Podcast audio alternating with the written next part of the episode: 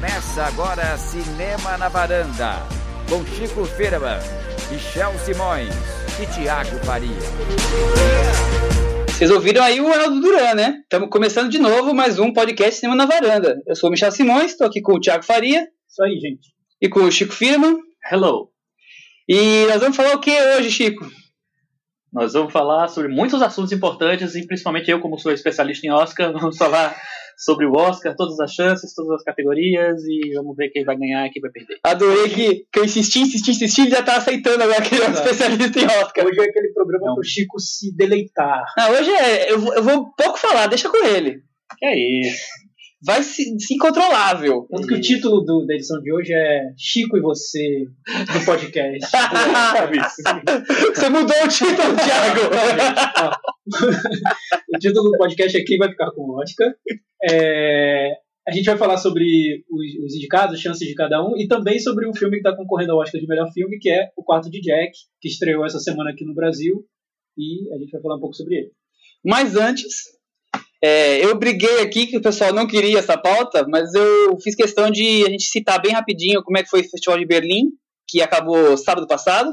Eu só falei lá vem, eu não falei que não Poxa queria. vida. Eu também queria, Paulo. Você queria a pauta? Vocês são mentirosos. Ah, acabando com a gente. Eu vou publicar as nossas conversas no WhatsApp para as pessoas Mas confirmarem. se você voltar no WhatsApp lá, não tem ninguém falando Não que tem, não né? queria, não. Não vai ter. É. Bom, tudo bem. Então, to- todos estamos aqui ávidos em falar sobre o Festival de Berlim. E o filme vencedor foi o italiano Fuoco Amare, do diretor Gianfranco Rossi, que recentemente, faz uns dois, três anos, ganhou também o, o prêmio em Veneza, com um documentário chamado Sacro Gra. Quem viu o Sacro Gra? Eu vi. Eu gostei, Michel. Achei um bom documentário. Ele alterna entrevistas com personagens interessantes e também momentos mais con- contemplativos. É um documentário curioso. É um documentário de arte. Sim. Eu também gostei quando, eu- quando eu Às vi. vezes esses momentos de arte me irritaram um pouquinho, mas é um- os personagens são interessantes, a forma como ele aborda o tema também é, é interessante. Esse filme novo é sobre imigração, então é um tema que está muito ali Tá no auge, né? no ar e, imagina, o E no Festival de Berlim, no ar, no mar. na- o Festival de Berlim premiar um filme sobre imigração é, é até óbvio, né? É, porque o Festival de Berlim é famoso pelo seu teor político engajado. Bom, fora o Gianfranco Rossi, também prêmios importantes. O grande prêmio do júri foi para o Morte em Sarajevo, que é do Dani Stanovic. Quem lembra do Dani Stanovic? Quem viu algum Fez filme o dele? Terra de Ninguém, que ganhou o Oscar do estrangeiro. Interessante. Ele tá sempre aí tentando emplacar filmes né? políticos, mas depois do Terra de Ninguém, Nunca mais. Ele fez um filme chamado Inferno, passou na mostra. Acho que passou depois no circuito. é, que era roteiro do Kieslowski. É. fazia parte daquela trilogia filme, lá. deu- tem sua, sua graça. É, ele também ano passado passou sua graça. um do Catador de Ferro Velho, que também que era razoável. Sempre, É, são aquela câmera na mão que tá na moda agora. né? Exatamente. Outro prêmio interessante foi para direção, para Mia Hansen Love, que é uma diretora francesa que tem se destacado aí no Fez o pai No dos meus mundinho. filhos, né? Fez esse ano passado fez o filme do Fez o Éden, né? o Eden do sobre o irmão de DJ. E para encerrar aqui a nossa coluninha rápida de Festival de Berlim, teve o Live Dias, que foi sem dúvida o grande acontecimento, porque só tinha oito horas e pouco de duração. Então ficou uma polêmica grande Grande. se o- os jurados viram o filme. É, Grande polêmica. Porque surgiu a história numa, numa reportagem que os jurados não estavam na sessão onde o filme foi exibido, a única sessão, e é, será que eles viram o filme ou não? A Meryl Streep presidiu o júri, né? Então ah, o povo achou que ela não teria assistido ao filme. Aí o festival falou que o pessoal assistiu em casa, no Vimeo. Vamos. Será mesmo, Thiago, que a Ela viu. Meryl Streep viu no Viu, Vimeo em casa? certeza absoluta. Certeza Vamos absoluta. mudar o tema, porque Vamos ficar gastando tempo à toa, é Vamos isso? falar sobre a Meryl Streep? Essas acusações são machistas, eu acho. Gente, a Meryl Streep não foi indicada ao Oscar esse ano, por isso que ela foi pra Berlim, né? Exatamente. Deu pra ir, né? Arrumou uma- um vaguinha na agenda dela. Bom, Thiago, você que é o nosso chefe aí do cantinho do ouvinte, Aliás, essa, nessa semana o Cantinho do Ouvinte meio que deslanchou. Assim, muita gente deixando comentário lá no nosso blog, que é cinemanavaranda.wordpress.com. Você pode entrar lá, comentar, a gente vai ler aqui o que você Escreveu. Vocês não sabem como a gente fica feliz de receber esses recadinhos, Nossa, esses cada xingamento, elogio. A gente fica muito feliz. Cada comentário é um bálsamo pra gente. Aquece a nossa alma. Vamos lá agora. Mandem agora com emojis. Emojis, vídeo, Cada comentário dia- em áudio. Cada dia é mais quiser. poeta, Thiago. Comentário em áudio no WhatsApp. Não, isso a gente não ouve. Então, a gente tem no na edição passada do podcast, o, Chico fez uma pergunta sobre o filme Deadpool, que a gente comentou. Eu fiz Ele falou sobre uma personagem que aparece, uma personagem dos X-Men que aparece no filme, e ele queria saber se essa personagem era míssil, mas ao mesmo tempo ela não parecia ser, enfim, queria saber que personagem era essa. O Thiago Soares, ele, ele escreveu pra gente, disse que queria esclarecer a dúvida sobre a personagem do, do X-Men que aparece no filme Deadpool. Ele diz que ela é a Negasonic Teenage Warlord. Não sei se eu falei corretamente, mas é. Nós não vamos essa saber aqui, nós três. Bem, o que ele diz é que nos quadrinhos os poderes são telepáticos, premonitórios, e no filme deram a ela um conjunto de poderes que é similar ao do míssil. E ele acha que isso aconteceu. por- chamaram ele- ela de míssil, né? é, ele acha que isso aconteceu por motivos da- do roteiro ali, da, da ação do roteiro. É, e aí ele pergunta, por que não usaram diretamente o míssil? Ele, porque ele acha que o nome da personagem é muito maluco e combina com o filme, Deadpool. E pelo menos ele teria usado esse nome, essa personagem. Mas é esquisito né, usar um personagem com, com poderes de outros e nome, enfim, ah, sei lá. É, eu não entendo Mas de quadrinhos. muito eu- obrigado, Thiago, pela, por esclarecer minha dúvida. Eu fico muito feliz que você tenha. Alguém tenha me ouvido nesse podcast. O Thiago, que é do podcast Criado Falante, e é um conhecido meu, amigo meu, um abraço pra você, Thiago. Legal, vamos acessar o Criado Falante. Chico, o que é isso? Agradece por alguém estar te ouvindo? Que momento o deprê foi esse? Thiago, Aqui no cantinho do Nós ouvinte. temos Vamos centenas revelar, de né? pessoas Vamos ouvindo. revelar, né, Michel? Michel? Porque é o seguinte, na verdade o Thiago é o queridinho do ouvinte, Que? É, o cara que. é, e aí, aí tem que agradecer. né, Agradecer, Michel, é claro. Vamos ao comentário do Herbal. O Herbal está comentando o filme do Inharitu, o regresso que a gente falou sobre ele. A gente já vem falando alguns, algumas edições aqui do podcast. A gente sempre fala mal do pobre do Inharitu. Michel e dó do tem um problema com, eles, que- com ele que é um negócio. É, você ama, né? É, então, o Eval fala que gosta dos primeiros filmes do Inharitu, os que ele fez com o Arriaga, o roteirista, mas, especialmente depois de Birdman, ele não tem sido mais do que um chato pretencioso. É, ele fala também do diretor de fotografia, o Lubeski, diz que ele é genial, mas o problema é que talvez para o Erval, o Erval acha que o afastamento do Lubeski com o Inharitu seria interessante, porque quando se fala mais na técnica de um filme do que no próprio filme, algo deve estar errado. É, eu concordo plenamente. Eu também acho. Acho que. A quando técnica você- é importante, mas não, é, não pode ser o assunto do É, filme. o né? engraçado é que na sessão de O Regresso eu vi comentários no meio do filme. As pessoas viravam e falavam: Nossa, que fotografia linda. Imagina, se você parou pra perceber a fotografia desse jeito, eu acho que tem alguma coisa errada. E eu, e eu não gosto, é, falando sobre a fotografia do, do Regresso, eu acho que ela tem um tom meio National Geographic. Assim, eu não, não, foi, não vejo uma, como uma fotografia pensada para um filme específico. Eu acho muito genérico.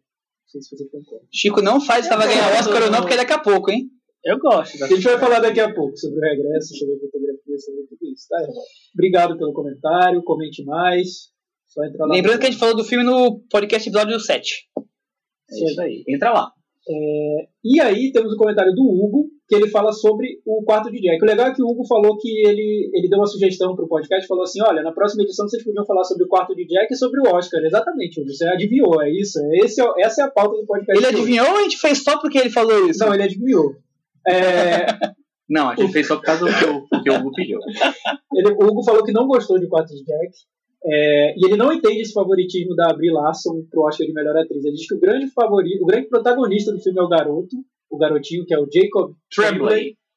e que ele acha que a única coisa boa no filme é a atuação do garoto. Isso aí, Hugo. Agora a gente vai aproveitar o seu comentário para falar sobre o Quarto de Jack. Uma boa deixa, né, Yes. pessoal? É uma boa deixa. Vocês Bom. concordam com o Hugo? O que vocês acham? O que você acha, Chico? Então, é engraçado que, assim, que eu, quando fui assistir ao Quarto de Jack, eu não tinha lido nada sobre história, sobre roteiro, e eu tô achando cada vez mais legal isso. Eu sempre li sobre essas coisas, eu lia muito mais de repercussão e tal, enfim. Hoje em dia eu não, eu tento não me informar tanto sobre a, Deixar que a surpresa te, é, te pegue. da trama. Então, eu fui né? Começa, o filme é- tem, tem um, um, um ponto de partida bem interessante e tal, não sei o que, apesar de ser meio batido, né? Mas vamos, tudo bem, vamos relevar isso. E eu acho que ele vem desenvolvendo bem de alguma maneira, até a primeira metade do filme. Da metade para lá, eu já acho que o filme se perde totalmente, da segunda metade para lá. É, eu acho que ele vai para uma. Um, ele vira uma grande DR em família, que não me interessa. Ele, que eu acho ele toma um caminho perigoso e ele cai no precipício do caminho perigoso. É, eu, eu acho legal que o Chico falou do filme, ele falou de um jeito até meio cifrado, sem querer entregar spoilers. E, e é interessante isso, porque é um filme que eu acho que, se você quer ver o quarto de Jack, não leia nada sobre o filme. Vá ver o filme. Tente pular qualquer resenha de jornal, porque é interessante, o filme quer ir sendo desvendado muito aos poucos pelo espectador. É o início do filme a gente nota que tem que é a história de uma mãe que tem 20, 24 anos e um filho que tem 5 anos, está completando 5 anos no início do filme, e eles vivem num lugar fechado, um quarto. É isso. Acho que é a única coisa que você precisa saber sobre o filme. Pode saber mais do que isso. Vai ser difícil gente comentar aqui. a gente vai fazer tudo cifrado. Eu vou Esse tomar, é o desafio. eu vou tomar muitos cuidados, então. Mas É, Então eu queria só dar, dar uma geral no filme, para vocês saberem um pouco mais sobre ele. É uma produção bem pequena do Canadá, da Irlanda e da Inglaterra, do diretor Lenny Abrahamson, que é o diretor de Frank, que é o filme do Michael Fassbender, Michael Fassbender, interpretando um roqueiro que usa uma máscara. que não aparece que eu gostei do filme inteiro, um filme bem maluquinho, digamos assim. Ficou É. famoso no mundo- circuitinho indie, um ou dois anos atrás, passou em Sundance. É interessante, é uma sacada diferente, é interessante.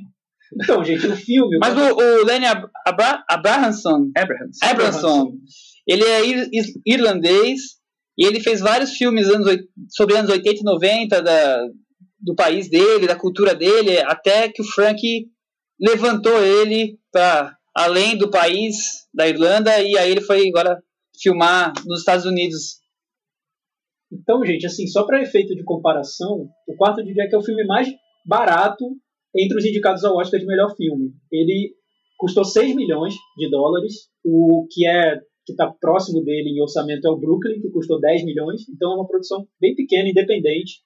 Ele estreou no fim do ano passado em festivais como Telluride e também passou em Toronto. E aí ele foi comprado nos Estados Unidos por uma, por uma distribuidora independente, a A24 Films, que é a, é a distribuidora do Spring Breakers. Então é de filmes também pequenos.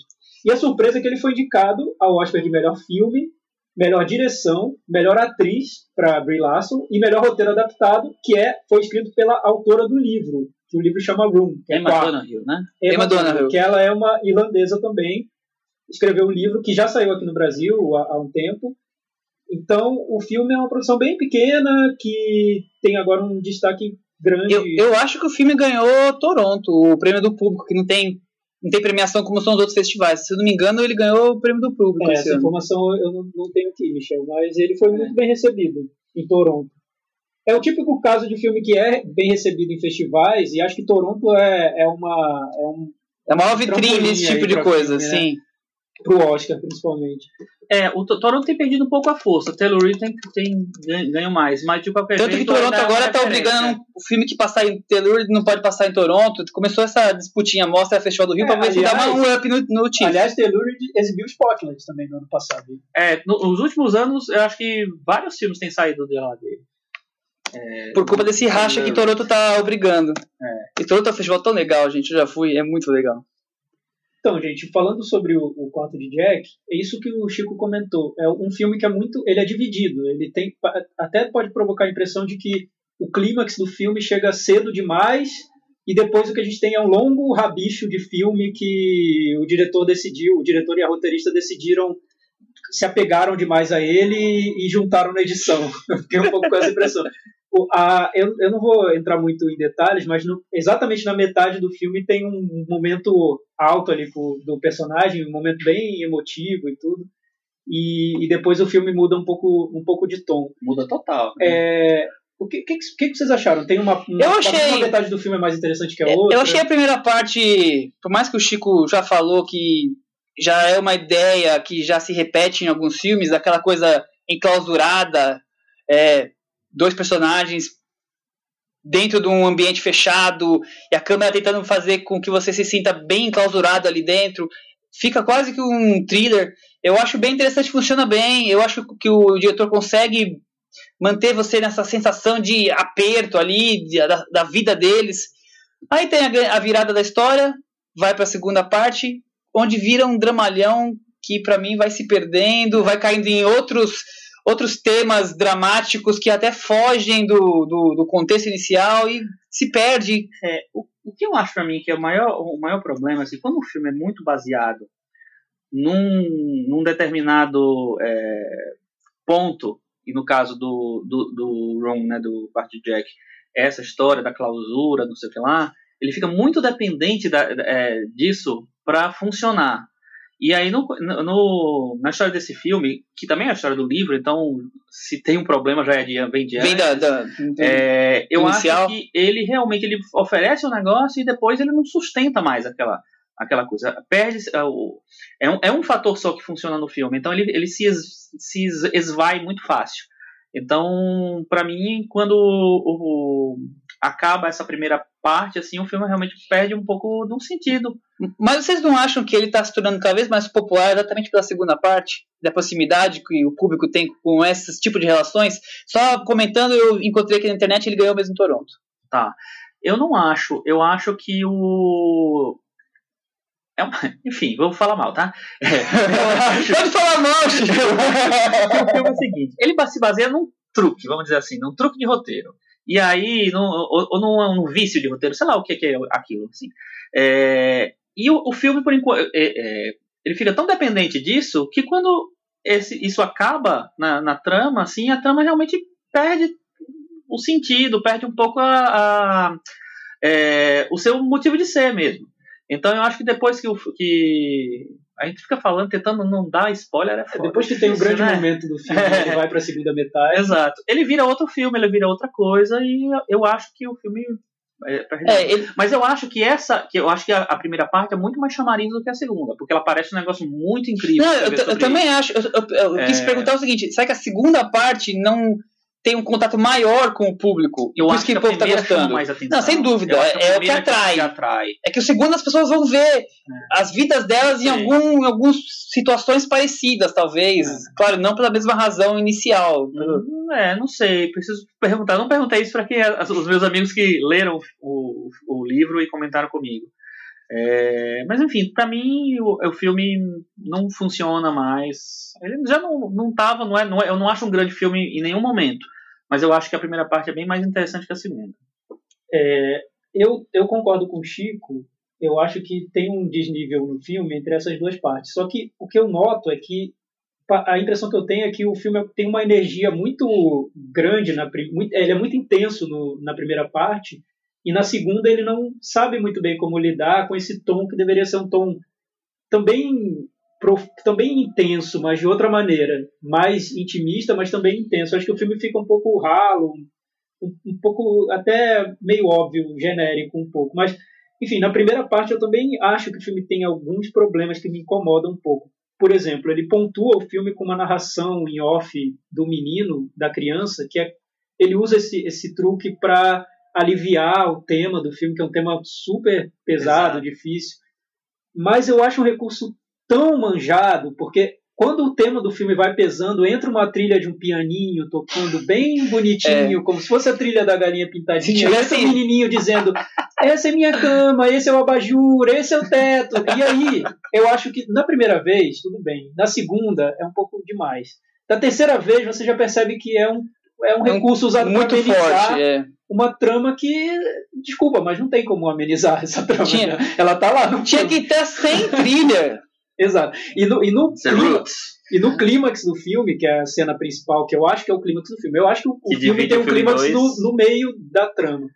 Ele usa a trilha sonora de um jeito que eu achei muito apelativo. É, eu achei que a excessivo, trilha vai total, crescendo, crescendo, né? crescendo. E eu pensei, Excessivo. agora vai entrar o Chris Martin e cantar Coldplay. é muito hoje. Coldplay não! É, e eu, A Cris vai matar a gente falando mal do Coldplay. E algumas soluções de, de, de trama mesmo, e aí eu não sei se é problema do filme ou do, do, do- da adaptação, não sei, ou do livro, sei lá. Mas tem, tem soluções de trama que eu acho muito forçadas, acho que beiram a- o inverossímil mesmo. Eu não consigo comprar algumas soluções do filme.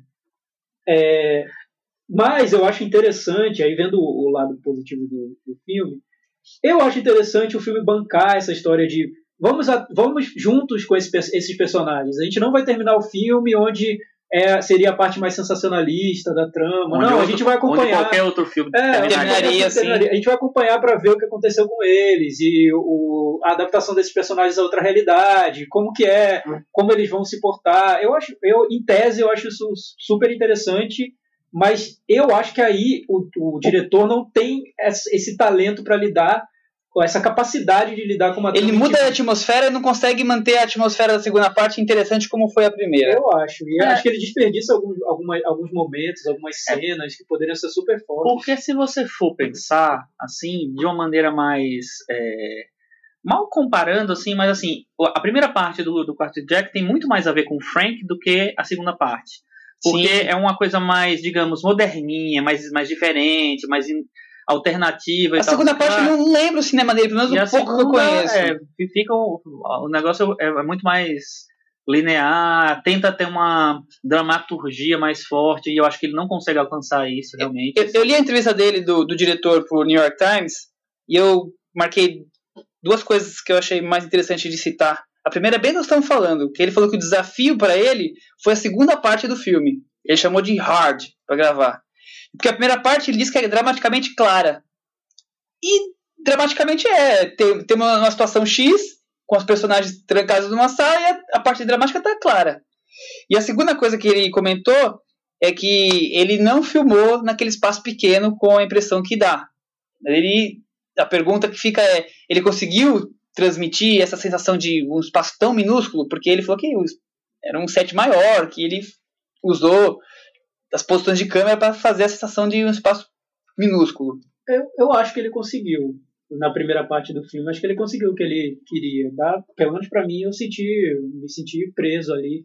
E nas últimas semanas, eu, até correu um rumor aí no- nos Estados Unidos de que o quarto de Jack tinha, tinha ganho uma força enorme no Oscar e que poderia até estar Uhum. votado a melhor Um filme. rumor muito forte. É, e, e o interessante é que o único argumento que usavam é porque para os outros filmes eles usam os argumentos de que ah, ganhou o Globo de Ouro, ganhou o prêmio do sindicato, ganhou o BAFTA. É, Qual é o argumento do Guarda de Jack que, que não ganhou nada? Ganhou o prêmio de público em Toronto.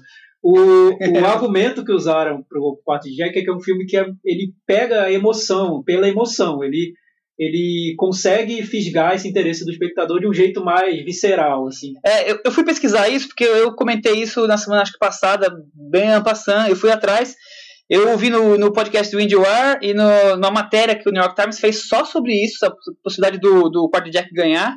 A teoria se baseava em divisão de votos, primeira coisa, que estaria tão disputado esse ano com o regresso, a grande aposta e Spotlight, que teria um pouco. Os outros votos dos outros filmes são. Como está muito bem dividido, teria votos mais equilibrados. Outra coisa seria o voto feminino. Os outros três filmes que estão na ponteira não teriam um apelo feminino, enquanto esse teriam um apelo feminino. E nesse ano de minorias, digamos assim. Exatamente outro ponto que eles levantaram. Não é um negócio de outro mundo, não. É até interessante a teoria, assim. Não sei se, se tem tanto fundamento, mas eu Forço acho que é- bastante, É mas interessante, porque se você pensar, tem alguns momentos da história do Oscar que aconteceu isso. É, momentos que aconteceu isso. o, por exemplo, o Carruagem de Fogo, Carruagem de Fogo ganhou o melhor filme em 81. O favorito era o Reds, do Warren Beatty, que ganhou direção e ganhou outro- vários outros prêmios. Então, foi uma surpresa, ninguém esperava que, que, que acontecesse. E o que é que justifica um filme pequeno como o Carruagem de Fogo ganhar? Pode ser uma, uma, um, uma divisão uma de votos, divisão de todo mundo votos, votou, as aí fica é. mais ou menos o equilibrado. Conduzindo do Miss Daisy, quando ganhou, também foi surpresa. É, o favorito era o Nascido de 4 de Julho, mas o, o Oliver Stone já tinha ganho por Platum três anos antes. Então pode ter influenciado. Como o Inharritu ganhou ano passado, isso aqui tem sentido. Vamos lá. Veremos. Mas falando sobre o apelo emotivo do filme, só queria contar rapidinho o que aconteceu na sessão que eu vi. Tinha um, um sujeito sentado na poltrona de trás da, de onde eu estava, e nessa cena que é a cena principal do filme, que é o clímax antecipado do filme, enfim, é, ele simplesmente se levantou e começou a interagir com o filme. Ele olhou para a tela e falou assim: primeiro ele falou, nossa, que bonito, meu Deus, lindo. Aí, aí ele começou a ficar nervoso junto com o personagem. Sai, sai daí, foge. Torcendo. Aí ele começou a falar em inglês. Go! Help! help! Falei, Sensacional. Eu, eu comecei até a ficar meio aflito, porque, sei lá, o que uma pessoa com esse tipo de reação é capaz de fazer. Melhor não provocar, né? Mas eu, acho vi o ele tem um poder. probleminha psiquiátrico, Mas né? eu vi também o poder que esse filme tem, assim, de É, é, é, é muito truqueiro, assim, pra gente que já vê muito filme e tudo, é fácil entender como ele consegue esse truque de, de levar o, o público pra essa situação de ficar à beira de um ataque de nervos. Mas ele consegue. Consegue. Ele Isso- consegue. Isso que é o que ele queria, né? É, é um filme que vai, vai ser muito querido, eu acho. Muita gente vai gostar. Já tem, né? Muita gente gostando. É, só queria falar de uma coisa sobre o filme. A Brie Larson, que é a protagonista do filme, ela vem de uma carreira meio de filmes indie, assim, que tem, e, e tem se consolidado, assim, como uma atriz é, que o povo gosta, vamos dizer assim. Então ela fez o Maravilhoso Agora, nos últimos anos, ela fez o Temporário 12, em que ela foi tá- ficou cotada para o Oscar, mas teve não É um filme bem legalzinho esse temporada 12, Short, eu Short vi, Time eu 12. queria ver. Ela fez a irmã da, da Amy Schumer no Descompensada, no Trainwreck, e agora lá no Quarto de Jack.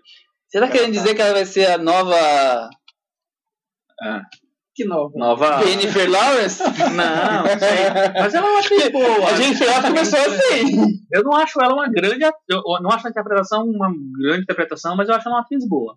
E agora a estrela do filme, com certeza, não tem pra ninguém, é o menininho, né? O Jacob, Jacob Tremblay. Ele tá in- incrível no filme, É. o menino tem seis anos. E eu acho acho. muito legal a composição do personagem, porque é meio indefinido, né? Você não sabe se é menino ou menina. Mas quem cai perguntar agora. Filme, não vai saber Vocês se é também demoraram tempinho até confirmar que era menino? É. Mas isso, isso eu acho que aí é uma sacada boa do filme, que é essa Também confusão da acho. identidade. Sim, né? total, sabe- total, que tem tudo a ver com o que acontece. Exatamente, assim. E o menino incrível. Pena que não tá indicado ao Oscar, que seria melhor do que vários dos indicados a melhor Ele ator. ganhou o prêmio de ator mirim no Critics' Choice Awards. E ele ó. fez um discurso bem legal. Você assistiu, Thiago? Foi muito, Muito legal. Ele falou que ia colocar o prêmio. Ele agradeceu a todo mundo, aí todo mundo ficava. Cada frase que ele falava, todo mundo. "Oh!" E aí, no final, ele falou que ia pegar o BAFTA, o BAFTA né? O, o prêmio do Critics' Choice e ia colocar do lado da Millennium Falcon dele. Ah, que barato. Então, qual seria o nosso meta varanda? Vamos pro Meta Varanda agora? Quarto de Jack. E aí, Chico, qual é a sua nota? Para o quarto, eu dou quatro. O Chico não gostou mesmo. Vai conseguir Para ser mais baixo que o meu. 4.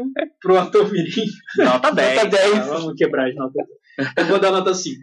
Eu também dou nota 5. Com isso, Então, vocês não gostaram tanto quanto eu, né? eu achei ok. É isso. Com isso, o filme chegou a 47. Como a gente tá sempre fazendo comparação aqui, ele empatou com Trumbo e com Joy. Tá, Tá ali, né? isso aí. Tá ali, ele tá bem posicionado dentro É. do que ele Se gostou pode de ser. Joy, veja o filme sobre a personagem Joy. É, isso. tem duas Joy, Joy, a- Joy, A Brie Larson também faz uma Joy no quarto Jack. Agora, Chico, eu vou passar a palavra pra você e quando você deixar, a gente responde, porque agora o assunto é Oscar, Agora você é é o o. momento Oscar do podcast Cinema na Varanda. Sim, vai ter palpites. vai ter pão de queijo, Sim, nós vamos falar de quase todas as categorias. Quase toda. puxe uma cadeira. Não vai Caramba. acabar nunca, provavelmente, esse episódio Mais de ou hoje. menos Se nunca. você estiver participando do bolão da família no grupo do WhatsApp, é o É a- momento para é a você hora. pegar as dicas e ganhar de todo mundo. Vamos lá. Você É vai ganhar. Você vai ganhar. Com a nossa ajuda você ganha. O Chico vai roubar a minha Vamos lá. cola agora, que eu trouxe de casa e perdi. Ó, mas a gente vai falar também sobre os filmes de que a gente gosta mais, os filmes que foram inovados. Não vai ser só a gente dizendo o que, o que é favorito. Não. Exatamente, gente. Vamos lá. Começando pela categoria de efeitos visuais. Os indicados foram Ex Machina, Mad Max, Perdido em Marte, O Regresso e Star Wars The Force Awakens. É, Qual é o favorito de vocês? Meu favorito, eu preciso ver um papel que você roubou aí.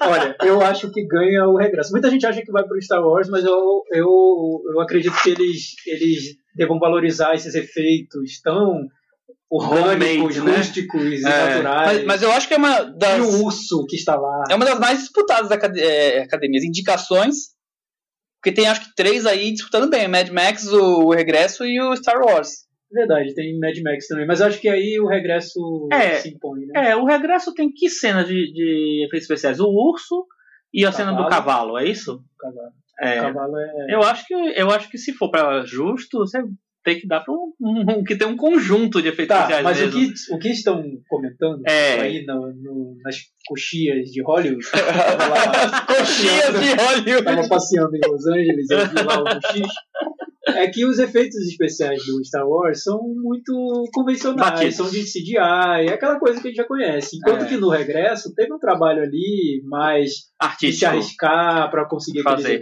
Não, concordo. E acho, eu acho interessante que é um filme que tradicionalmente não é um filme de efeitos especiais e ele tem efeitos especiais e tal. É, eu acho que fica entre Mad Max e o Regresso. E eu agora acho Mad Max bem superior nos efeitos especiais, muito criativos e tal. É, não sei, eu apostaria. Eu vou apostar no Mad Max. Mad Max. E eu, como não apanhei semana passada, depois de falar bem do Nolan, as pessoas, alguns criticaram, mas não, não apanhei, eu vou agora, dessa vez, trazer uma torcida imensa comigo e eu acho que vai ganhar Star Wars. É, pode ser, né? O filme tá aí, é um, um comeback da série e tal. E você? Eu acho que vai o regresso. Então estamos três. Eu acho que vai né? ser um Oscar muita, muita coisa pro regresso. Várias estatuetas. Muito bem. Chuva de estatuetas. No Oscar tem duas categorias de som, né? A edição Meu de som Deus, eu nunca sei o que, é uma, o que, é outra. Eu leio todo ano, esqueço. Não sei pra que, que tem essas duas categorias. Então, na categoria de de edição de som, os indicados são Mad Max, Perdido em Marte, O Regresso, Sicário e Star Wars. E na categoria de mixagem de som são Ponte de Espiões, Mad Max, O Perdido em Marte, O Regresso e Star Wars. É, edição de som geralmente pri- privilegia esses filmes que são mais, mais blockbusters, mais não sei o que lá. E no- na mixagem de som tem muito peso dos blockbusters, mas também sempre tem indicados ao Oscar que a gente não acha que vai ser lembrados por som, tipo Ponte de Espiões, é, Lista de Schindler foi, foi indicado nessa categoria, e enfim, vai- Paciente Inglês foi indicado nessa categoria, tem vários outros. É um prêmio um pouco mais, digamos, do. enfim, O mais- cinema de arte do som é isso? Da edição de som? sei não lá. sei. É, eu acho que nas duas categorias quem Tem ganha... duas disputas aí, né? Mad Max e o Regresso. Acho que não escapa de nenhum desses dois filmes nas duas categorias. Pode ser, eu acho eu que acho possível também- Mad Max nesse caso. É, eu, eu, dou, eu daria. As minhas apostas seriam pra Mad Max nas duas categorias. Então eu vou contrariar, eu acho que vai ganhar o Regresso nas duas. Você já tá tentando. Ah, não, você tá com dois prêmios pro regresso, você, né? Tá bom. E você. Eu tô com nenhum Max, prêmio, pra mim não dá prêmio nenhum pro É Regresso. uma edição de som, mixagem de som, que a gente nu- nunca entende mesmo o que é cada um, então todo mundo tá apostando aqui em Mad Max ou no regresso, tá, gente? É, categoria agora de trilha sonora, certo? Trilha sonora tem Bridge of Spies, né, Ponte de Espiões, Carol, Sicário, Star Wars e Os Oito Odiados. Eu acho que nesse ano, é, eu tô falando em quase todos os episódios, eu falo um pouquinho, né?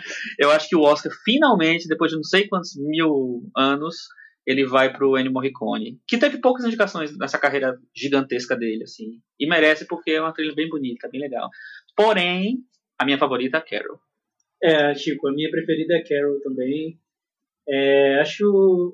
Mas eu acho que perde, né? O Morricone é, é, muito. Tem um peso É, forte em é cima do nome dele. É. premiar a, a grande figura humana da É. né? Monstro Sagrado do Faustão. Não, né? eu acho que é um dos, um dos É. Oscars já garantidos também. Acho por mais que eu também preferisse Carol, É. esse Oscar aí já tá na mão dele. E Carol é a primeira indicação do Carter Burwell que fez muitas trilhas, fez todas as trilhas dos irmãos Coen. Podia ter sido indicado, ter sido indicado várias vezes, mas terminou num. Coisa que eu mais gosto de ouvir o Chico falando do Oscar é essas curiosidades que eu nem imagino. Ah. Tomara que ele use mais aí. Segunda é, é, categoria de, de música, né, a de canção original.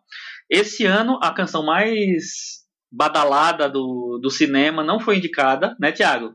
Qual? Não lembra, mano? Não, claro. Foi Velozes See You. Again, Você até cantou aqui. do Wiz Khalifa É. e daquele outro cara que eu não sei como é o nome.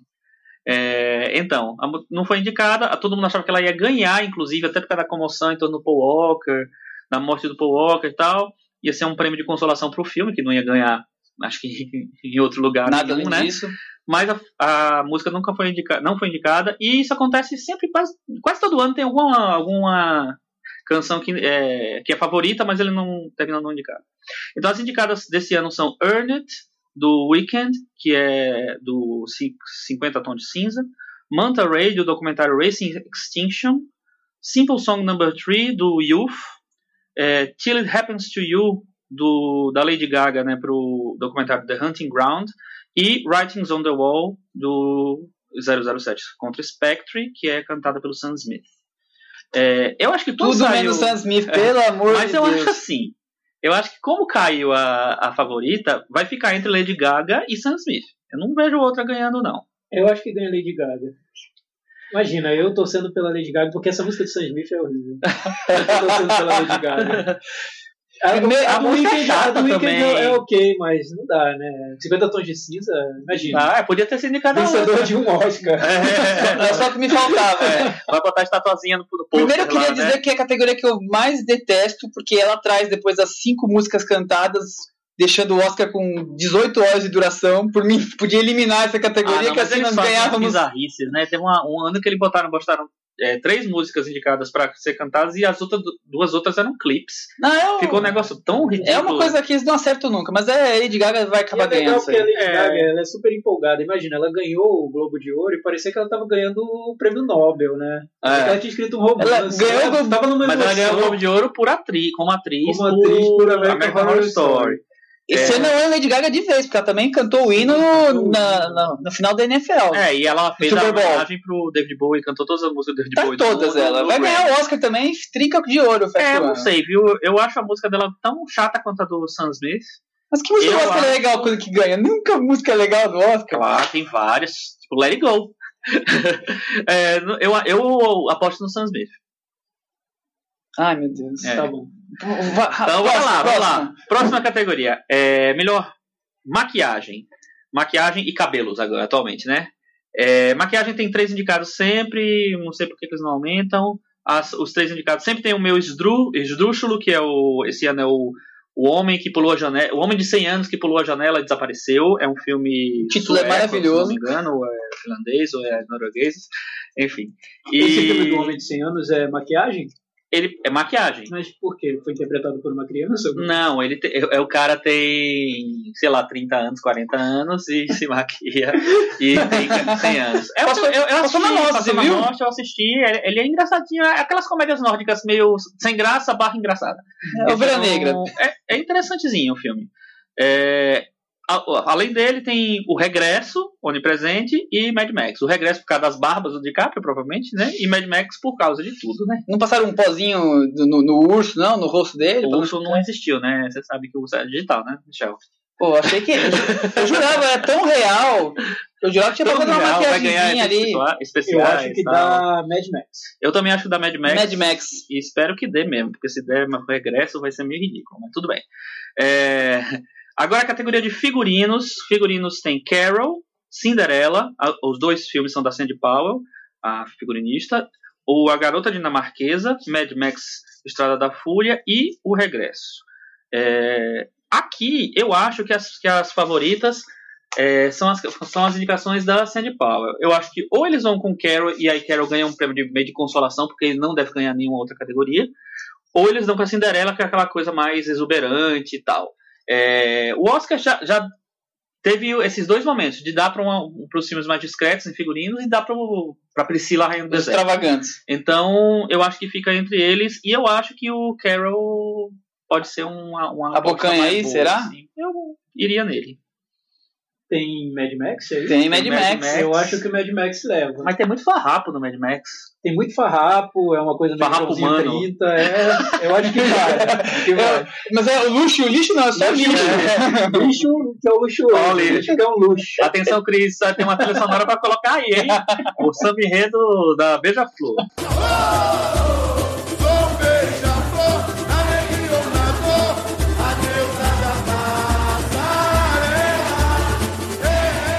Vamos Eu lá. acho que vai Mad Max. Eu também acho Mad Max. Beleza, então dois Mad Max e um Carol. É, Agora a categoria de direção de arte, Ponte de Espiões, A Garota Dinamarquesa, Mad Max Fury Road, é, Perdido em Marte e O Regresso. É, Essa categoria é meio louca, né? Porque.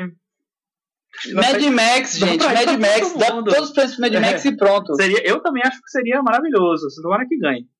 É, eu acho que é Mad Max. É, o que a gente vê aqui até agora é que nas categorias técnicas está tudo meio dividido entre o Regresso e Mad Max, né? É, foram Faz os filmes sentido, mais né? indicados. É. é. São os dois filmes que estão indicados a melhor filme que tem esse lado, tem, tem essa ostentação técnica. Grandiosidade, né? É. Um tem São 12, tem filmes 10 caros indicações. E que tem todo É. esse lado de produção, aspectos de produção que são bem sofisticados e tal. Faz sentido, né? Eles ganharem tudo, todos os prêmios técnicos. É, agora, enfim, pensando aqui, pra que, por que, que indicaram Perdido de Marte, né? Só tem um cenário único lá. Carol merecia muito mais uma vaga aqui É, nessa é categoria. Mas tudo bem. Vamos lá. É, tem o prêmio de montagem também. Montagem geralmente é, é associado a, a melhor filme. Durante um tempo, assim, era é como se fosse um, Uma prévia. uma prévia da categoria de melhor filme. Tanto é que quando o Crash ganhou melhor montagem em 2005, é, o povo, não, agora vai ganhar melhor filme e ganhou. Então, mas nos últimos tempos ele tem se distanciado um pouco. Então tem é, vencedores de prêmio de montagem que tem, nem, nem são indicados para melhor filme. Já aconteceu com o, filme lá do David Fincher, do. A rede social? Não, o outro, o filme do. A adaptação do Milênio lá, né? O homem que amava as mulheres. É. E, enfim, já essa categoria tem misturado. Um pouco aí. Os indicados são Grande Aposta, Mad Max, O Regresso, Spotlight e Star Wars. Desses aqui, só o Spotlight não foi indicado para o prêmio do Sindicato dos Montadores, enfim, que é um- uma prévia para essa categoria. E, e é louco porque na- na- né, no sindicato tem é, 10 indicados, que são indicados para filmes de comédia e para filmes de drama. Michel, explica por que a diferença a montagem de comédia e a montagem de drama. Eu explico. ah, veja bem. A comédia tem É. nada a ver, né? Enfim, eu acho que pela lógica, o prêmio aqui vai para a grande aposta porque é um filme que tem uma visibilidade grande no Oscar, é um- uma possibilidade para melhor filme e é um filme que em- em- onde a, edição é praticamente domina o filme, ela leva, ou carrega o filme, a, a- é a alma do filme está na edição ali. Quem ganhou o sindicato? A grande aposta ganhou como melhor comédia e o Mad Max ganhou como melhor drama. É, Mad Max eu também acho que é um forte concorrente, mas eu acho que a grande aposta é o filme que mostra a edição. A edição tá mais visível, né? A Isso. montagem. Também acho. Tem todas aquelas brincadeiras de, enfim, que o personagem que dialoga com o público, que, que, que se dirige ao público, quebras de, de tempo de narrativa, enfim. É, a montagem está muito presente no filme. Isso. Eu acho que a, a grande aposta ganharia, e se ganhar, tá ligada a ganhar melhor filme. É, mas como eu acho que a grande aposta não vai ganhar filme, eu acho que já em montagem ele já vai, come, vai começando perdendo aí no, nos que ele tem mais chance. Eu acho que Mad Max vai levar. Tá, mas não vai ganhar melhor filme, Mad Max. Não, É, entendi. calma, melhor filme mais pra Em frente, breve, né? em breve. E vocês? Eu acho que. Eu, eu aposto na Eu aposto na grande aposta. Muito bem, que bom que você É. aposta na grande aposta. É, fotografia. Os indicados são Carol, Os Oito Odiados, Mad Max, O Regresso e Sicário. É, acho que pela lógica vai de novo ser o Emmanuel Lubezki, que já Lubezki, que já ganhou nos últimos dois Oscars, né? Ganhou por Gravidade e ganhou por. Me lembrem aí que eu não esqueci qual foi o outro. É, ah, O Birdman, Birdman. Birdman. Ele ganhou por, por Gravidade de Birdman e eu acho que agora ele ganha por Regresso. Eu acho que Ele é. vai ganhar três vezes seguida, é isso? Cara, eu acho que vai, porque eu não vejo o Carol ganhando, não vejo os Oito Odiados ganhando, não vejo Sicário ganhando. Mad Max, talvez? Será? Não As sei. bolsas de aposta, se é que tem bolsa de aposta, o pessoal coloca Sicário como o mais próximo de É, brigar com o regresso. O que tem na a questão do Sicário é o seguinte, que ele é do Roger Dickens, que já foi indicado, eu não tenho certeza de quantas vezes, mas eu acho que pelo menos umas 12 vezes. E perdeu todas as vezes. Nossa senhora. Então, e é um veteraníssimo, tal, não sei o que lá, pode ser, é, chegar, as pessoas podem pensar assim, não, ah, chegou a vez, vamos dar pra ele e tal, não sei o que lá. Mas eu acho que a, a fotografia do regresso é como a, a, a grande aposta, a alma e a montagem, a fotografia do regresso é a alma do filme. Eu acho que então que é um, aquela coisa de filmar com luz natural. É, os amigos um de sessão do. Thiago, inclusive, citaram o regresso como uma fotografia exatamente. Eu maravilhosa. acho que ganha a fotografia. É, mesmo se perder os outros, que eu acho bem difícil, eu acho que o, o prêmio que o Regresso ganha, que pra- acho que já está cravado, é fotografia. Eu também acho que não vai dar, ter como escapar, não. Regresso fo- fotografia. Muito bem. E os indicados na categoria de melhor documentário? Os indicados foram Amy, Cartel Land, Cartel Land O Peso do Silêncio, The Look of Silence, What Happened Miss Simone e Winter on Fire. É, Amy tá Vocês viram, todos vocês viram os todos os filmes? Eu só não vi o Winter on Fire. Eu, É um documentário sobre a, Netflix, né? sobre a revolução na Ucrânia, É. o povo na praça, até o governo mudar a posição entre Euro- Europa e Rússia. É bem político, assim. É, é um é um tipo de documentário que geralmente entra, né? Entra, mas não ganha. mas não ganha. Eu acho que o Emmy assim, é muito o Oscar bait, assim. Ele é feito Não, pra chamar atenção. o Emmy ganhou Ganhou Tudo na todos os corrida, né? Tudo. Agora, essa categoria é uma categoria que geralmente tem surpresinhas? tem é isso? surpresas. Não, não é sempre que ganha o favorito, não. Muitas vezes ganha é, filmes que não estão muito cotados. Mas eu acho que vai ser Amy dessa vez. Até porque ela morreu, então tem uma memória, tem uma coisa assim e tal. Eu acho que da Amy também. Eu queria que fosse o Look of Silence, mas eu não sei se tem esse peso todo. Eu, eu acho que é possível. É, é, pode ser né, né, nessa coisa de. Eu acho muito difícil porque azarões. é, o M ganhou tudo de lavada. é, junto com o DiCaprio mais um outro aí, foi o que ganhou todos os prêmios possíveis e imaginários na corrida desse ano. É. Por mais que eu vi os cinco, eu acho o M bem meia boca, como todos os outros meia boca, só gosto mesmo do The Look of Silence, que não é tão bom quanto o filme anterior, O Ato de Matar, mas é muito bom. A É. história da, da ditadura lá na, Na Indonésia. Na Indonésia é muito- dos ma- é muito- massacre, né? É, é impressionante o que ele consegue de informação, de Também depoimento acho, que os caras dão. bastante do filme. É, enfim, o Cartel Lane tá bem, bem cotado, mas bem, bem comentado, digamos assim, mas não acho não. Ah, é. A gente assiste isso no, no Marcelo Rezende qualquer, qualquer dia da semana, o Cartel Land. Vamos lá. é, melhor filme estrangeiro. Os indicados são O Abraço da Serpente da Colômbia, que é a primeira indicação da Colômbia. Por favor, Esfera, estreia esse filme em São Paulo antes de passar o Oscar que eu quero ver. É o Guerra da Dinamarca. é, Cinco Graças da França, que na verdade é da Turquia disfarçado. é, o Filho de Saul da Hungria. E o Tib, o Lobo do Deserto, né, que ficou no Brasil, Isso. da Jordânia, também primeira indicação da Jordânia. Favorito absoluto é o Filho de Saul, ganhou desde Cannes, né, Michel? Ganhou. Desde, ele, desde que ele passou a primeira sessão, já pintou, olha aí, o favorito pro Oscar de filme estrangeiro. Ele ganhou o segundo prêmio mais importante em Cannes. Não foi Era a Palma de Ouro. e Era o favorito, perdeu a Pal- a Palma de Ouro no final das contas pro Dipan. Aquela chatice.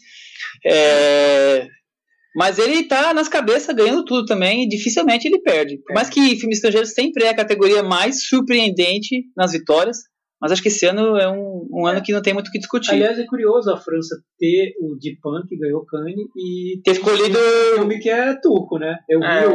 o, As- Cinco Graças, eu não, não encontrei França ali no Não. Tem, di- dinheiro. Eu lembro que o Chico, quando assistiu, ficou revoltado. E Não, a gente não falou, tem, é, é o dinheiro, é financiamento francês. E, e- e É francês, alemão e turco. Mas como eu eles não turco. encontraram filme ali pra inscrever Com força, né? França, imagina. gente. É, esquisito, né, não ter indicado de Pan. Nem gosto, também É. não gosto de Pan, não, mas enfim, eu acho que É, mas você vê os filmes indicados pro César esse ano, foi um ano fraco no cinema francês.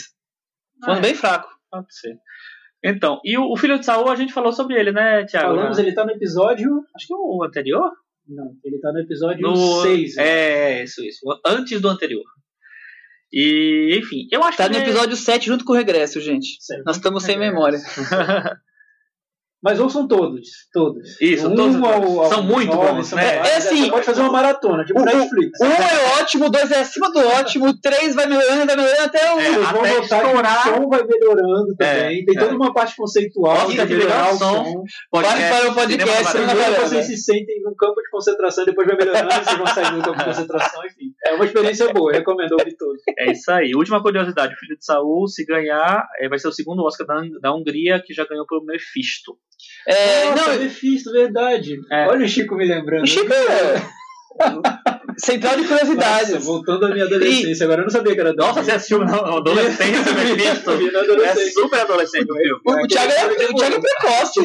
Doidado barra Mephisto. Barra Mephisto. O Thiago Coitado queria que a mãe dele no filme do Bergman. O Thiago é outro Ele assistiu o, o, Rio da Vida da Sessão da Tarde, acabou, começou o Mephisto no, VH no VHS. Vamos lá. Não, mas eu queria comentar um pouco mais. Vocês viram todos? Vocês gostam dos filmes? Eu não vi Eu vi todos todos. O ainda. Filho de precisa pular que a gente já falou no outro episódio, mas o restante. Eu vi todos. O, o Abraço da Serpente eu acho ele ambicioso, eu acho que ele é interessante, mas eu não acho que ele tão, dá tanta conta do recado, não. É, é legal porque é um filme todo é, gravado na floresta, filmado dentro da floresta amazônica, então tem muitas. É, é muito, se renova assim, o cenário a cada momento. Tá? Eu acho que ele tem um, um interesse. É a primeira vez de Jordânia e Colômbia indicados? Primeira vez, eu falei. O, a, a Jordânia e Colômbia, primeira, primeira indicação dos dois. Assim, Dinamarca, França são velhas de guerra, né? E a Hungria já foi indicada algumas vezes. É, o, O Tibi. o Tibi, eu achei assim. Ele, é ele começa bem- meio como um western pós Primeira Guerra Mundial no Oriente Médio e acaba virando uma coisinha meio, ah, Eu era só isso. interessante Por, ser um filme da Jordânia, por ter uma, essa- ser uma historinha tal de guerra da Jordânia tal, eu acho que ele funciona. Ele me lembrou assim, um mas- pouco o filme dos irmãos Coen. aquela adaptação, é, aquele remake que eles fizeram recentemente. Indômita? Isso, me lembrou um pouco Bravura Indômita. Olha, não tinha feito essa relação, vou lembrar aqui. Pensar, pensar melhor.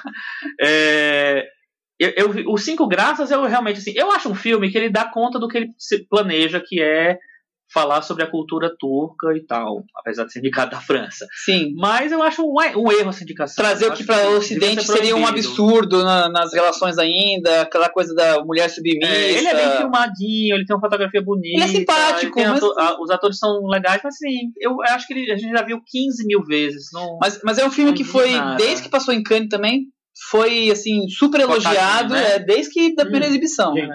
Eu tô- antes que eu tenha uma convulsão aqui com pão de queijo lactose, que eu tô comendo aqui. Vocês estão servindo? amanhã. Estão servindo com pão de queijo É, eu aí, vi gente? o, o, o As Cinco Graças e, assim, eu, eu, eu acho um filme muito do Mequetrefe. Eu acho bem ruim. Acho a direção nada. Não vejo direção no filme. Acho uma coisa mais banal, primária. E a historinha boba de Diretor menininhas- estreante, é. É. Menininhas que sofrem com o patriarcado. Cada hora uma delas vai sair de casa porque vai ter que se casar à força. Nossa, gente, isso é. Vai me contar essa história nos anos 50, não agora. Né? Sério, é ridículo. É ridículo. Você é não, você não sentiu o apelo das meninas quererem ir no estádio ver o jogo de futebol? Você não É, sentiu nossa, uau, né? Eu lembro que tem um filme do Japá Panahi, que é o Fora de Sim, Jogo, é mostra muito isso. legal, nossa, é. mostra isso com, de uma forma muito mais interessante. Esse As Cinco Graças acho um filme primário. É, coitado dos críticos que, que elogiaram esse filme em Cannes, porque eles estão muito mal. Tô vendo pouco São filme, horríveis. né? Não, vendo pouco filme. críticos, Se algum crítico me indica esse filme como um grande Não. filme, eu paro de ler pra todos os, críticos estão, os críticos estão muito mal, no geral, Thiago. Ah, não sei. O que eu noto é que, como vários entram nessa rotina de festivais, de ter que ver milhões de filmes, aquele filme que é o mais ou menos simpáticozinho, simpáticozinho. Aí você recomenda esse filme na hora que você vai escrever lá no Twitter. tem aquela sensação de é, talvez elogiar filme atraia mais gente do que ficar só criticando, criticando, criticando. O que Ah, também é uma coisa sei. muito barata, né? Eu não sei, eu, eu acho que a Não quantidade de filmes. Eu lembro quando, eu- quando eu ainda morava em Brasília, que eu cobria o Festival de Brasília, a gente vê tanto filme ruim que quando chega um que é legal, a gente quer mostrar, gente, olha esse filme, Brasil, uhul, 7 a 1 Brasil. Entendi. Aí passa É, por cima é, do, do, eu acho que festivais criam esse. é, muda um pouco essa baliza do, do crítico na hora de avaliar. É, acho que tem um sentido aí do que você tá falando.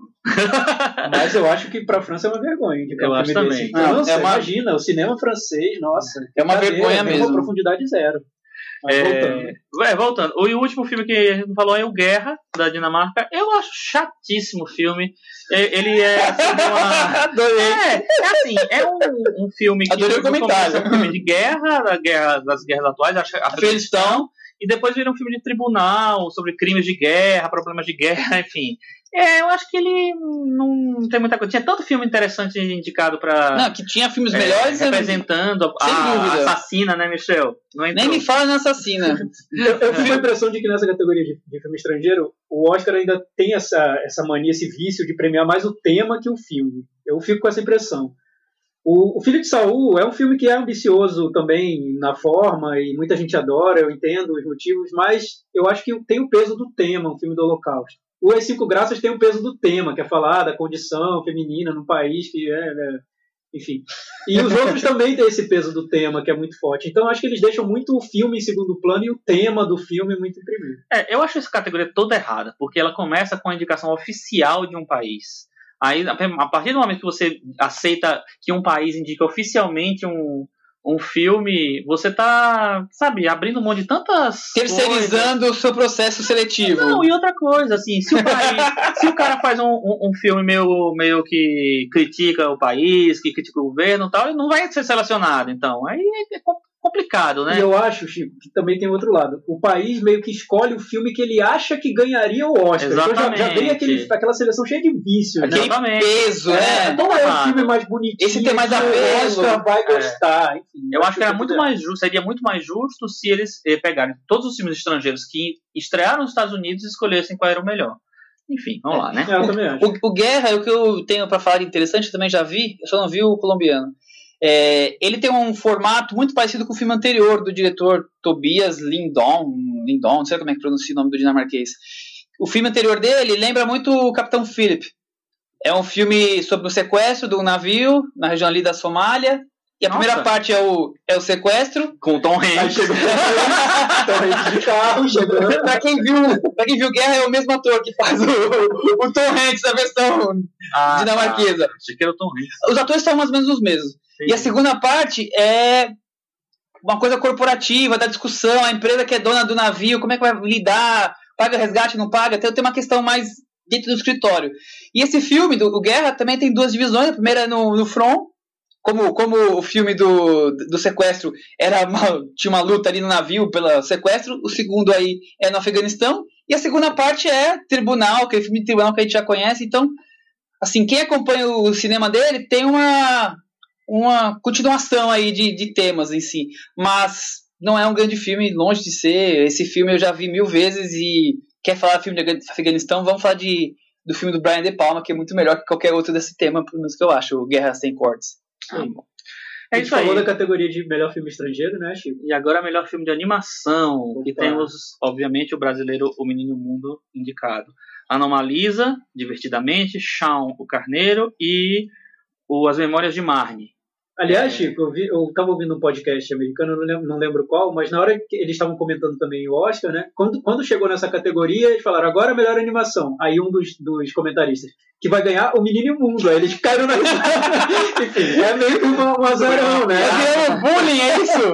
Ele tá sofrendo bullying nos podcasts que absurdo. É porque eles veem como um filme que não tem chance de ganhar, mas é, É, uma tipo a gente categoria... falar que Brooklyn vai ganhar melhor filme. É, Você vai- que- Qual filme vai ganhar o melhor filme, Chico? Você tá querendo me Brooklyn? dizer que os americanos, o Menino e o Mundo é o filme Samambaia?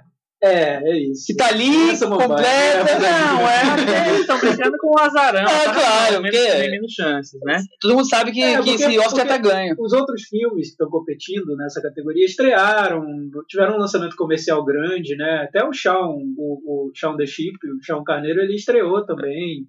O a, mas Memórias de Mario, eu não sei se teve um lançamento grande Nos lá. Estados não. Unidos, mas não tem deve esse ter tido. ser dos estúdios Ghibli, que tem essa tradição. O, o Menino e o Mundo é aquele filme objeto.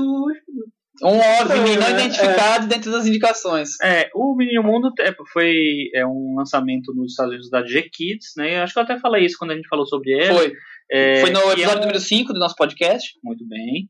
Que é uma distribuidora de filmes é, de arte, vamos dizer assim. Animações é, de arte. Animações de arte nos Estados Nós Unidos. estamos criando, G-Kids. É, G-Kids. G-Kids. É.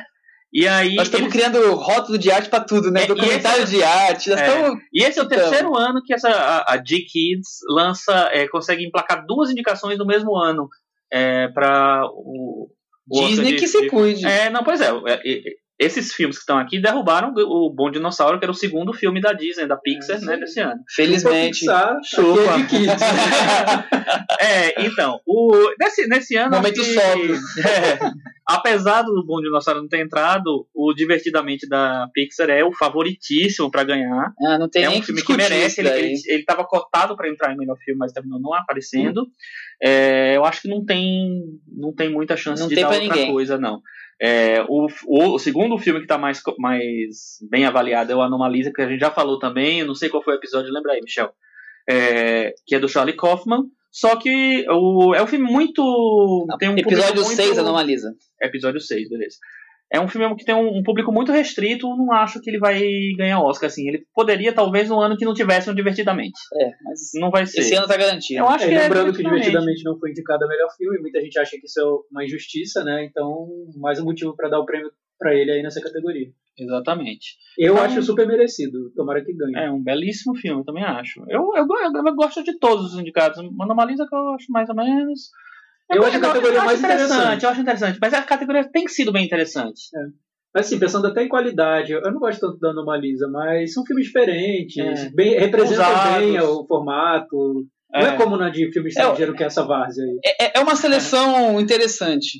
Seleção É, É bem pensado. curadoria de indicados interessante. É, e eu acho que é interessante, porque assim, como são os próprios animadores que fazem, por isso que eu acho que eles, eles têm mais liberdade, assim, porque é, é um, uma, uma- um setor do cinema, vamos dizer assim, que você tem muita liberdade de criação. E aí eu acho que por isso que o Menino Mundo é, é, é indicado nessa categoria de, de filmes americanos, Canos. vamos dizer assim, né?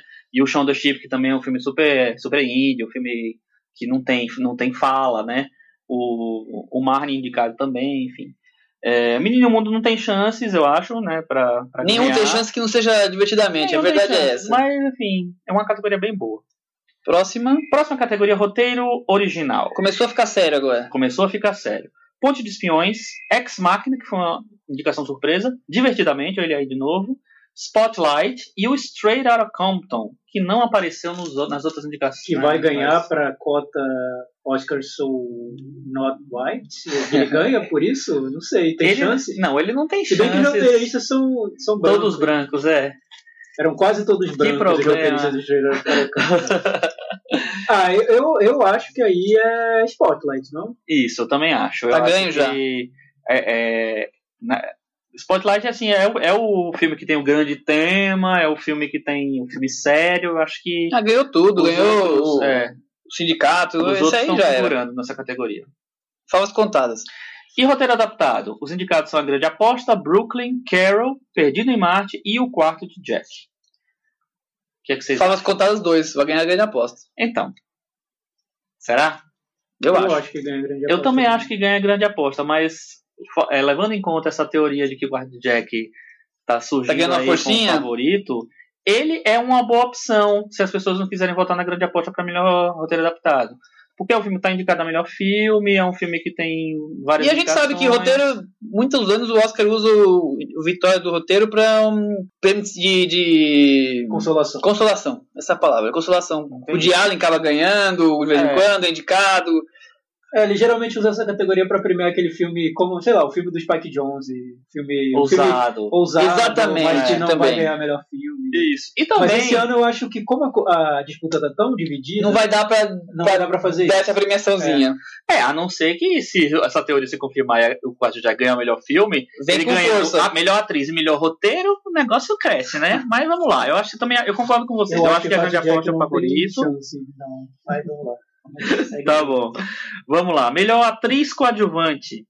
É, as indicadas são a Jennifer Jason Leigh por Os Oito, Os Oito Odiados, Rooney Mara por Carol, Rachel McAdams por Spotlight, Alicia Vikander por A Garota Dinamarquesa e Kate Winslet por Steve Jobs. Eu acho de longe a categoria mais disputada. A categoria que tem mais chances de, de qualquer uma ganhar. E eu sei lá, três, quatro mais fortes. Também acho bem disputada. Eu, eu apostaria na Alicia Vikander. Ela ganhou alguns prêmios aí, é, é vista como a favorita, mas eu acho que também tem chance de dar um- uma Kate Winslet que ganhou o Que ganhou o muito de prêmio Ouro também. É, seria a única chance de premiar o Steve Jobs.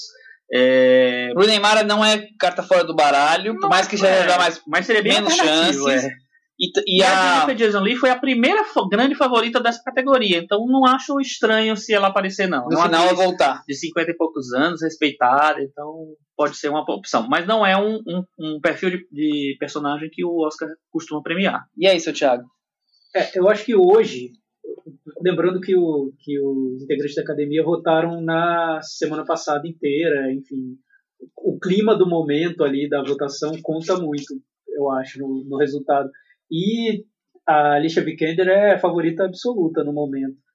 Muita gente tenta até entender o que aconteceu, por que ela se tornou essa favorita numa competição que é, é muito complicada. Mas até, até apareceu uma, uma, uma teoria que eu achei curiosa, que ela fez tanto filme ao mesmo tempo e trabalhou com tanta gente. Muita gente conhece. Todo ela mundo ama ela agora. Ela é super querida, né? Ela é uma pessoa tão legal. O meu filho, ela é uma querida.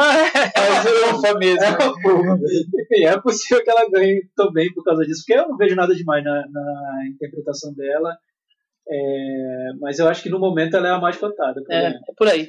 Beleza. Melhor ator coadjuvante, os indicados são Christian Bale, por A Grande Aposta, Tom, o Tom Hardy por O Regresso. Engraçado, eu olhei o Tom Hardy aqui e disse, nossa, o Tom Hardy foi indicado por Mad Max. Aí depois que eu lembrei que era o Regresso. Mark Ruffalo por Spotlight, Mark Rylance por Bridge of Spies, né, Ponte de Espiões, e Sylvester Stallone por Creed.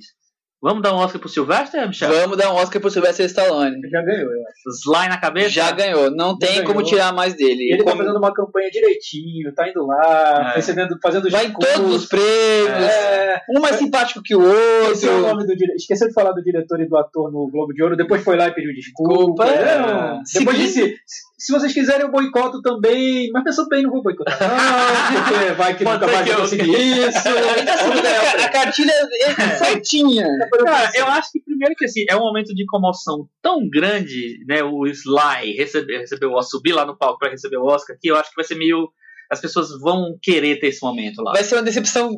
É, vai cair a- abaixo o vai teatro se ele não ganhar. Agora, eu acho que se ele se resolverem que ele não é merecedor, é, tem as Mike Rylance, Mike né? Rylance e então, tá crescendo a Mark Ruffalo também, né? Que É, faz Mark o Tony da Lua, né? Tem, tem crescido. Tem uns amigos que iam ficar felicíssimos. É, porque essa atuação eu acho horrível. É. Mas o que dizem também sobre o Mark Ruffalo? Ele é muito querido, todo mundo gosta dele em Hollywood, ele fez filme com todo mundo, é, uma simpatia. Quer dizer, você pode ser um ator ruim, mas se você É, for legal, ele não é é um indicado. ruim, não é um ator ruim. Ele é Não, um tá bom, né? é também eu gosto dele, É, mas uma é a interpretação ruim. indicação dele, então, assim, já existe um conjuntinho da obra ali. Ele também fez outros filmes que não foram indicados, mas que são respeitados.